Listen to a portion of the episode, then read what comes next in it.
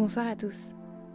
Le confinement se prolonge et malgré toutes les contraintes qu'il implique, je dois dire que je prends toujours autant de plaisir à vous lire et à vous transmettre ces messages. Voici donc le 13e épisode de Messages privés. L'auteur du jour s'appelle Métap. On ne se connaît pas personnellement, mais justement.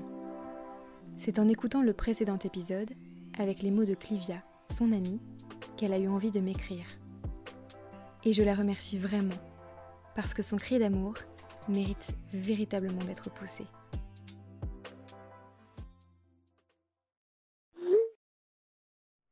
Lettre à mes adelphes de lutte. Aujourd'hui, j'aimerais parler d'une histoire d'amour.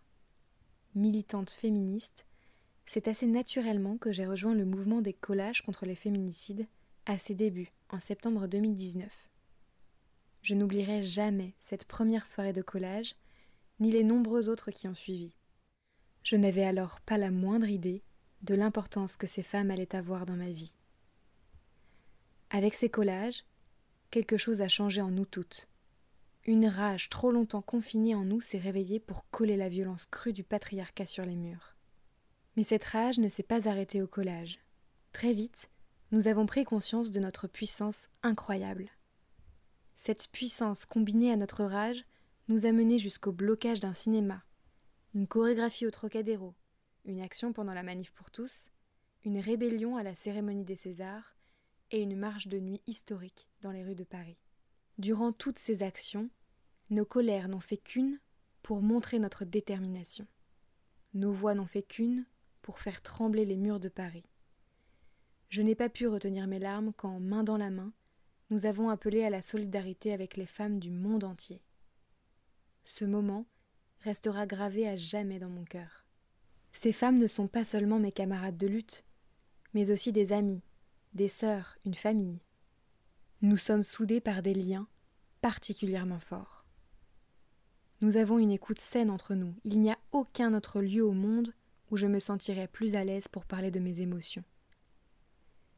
Nous avons un immense réseau d'entraide. Ensemble, nous construisons la société de demain en montant des projets professionnels, des spectacles, des festivals. Notre créativité est sans limite, tout comme notre amour.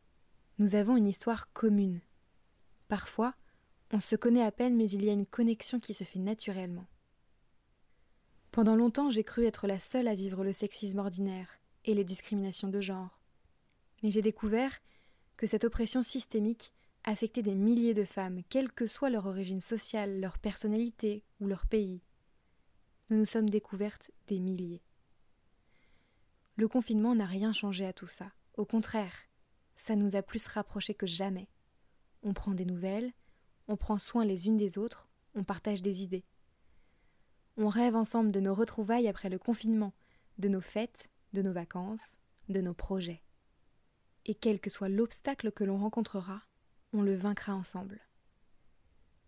Je n'aurais jamais cru qu'il était possible pour un cœur humain de ressentir autant d'amour. Les mots n'illustreront jamais assez toute cette force dans notre cœur. Alors voilà, aujourd'hui, je voulais dire à ces femmes que je les aime. Ceci est ma lettre d'amour aux colleuses.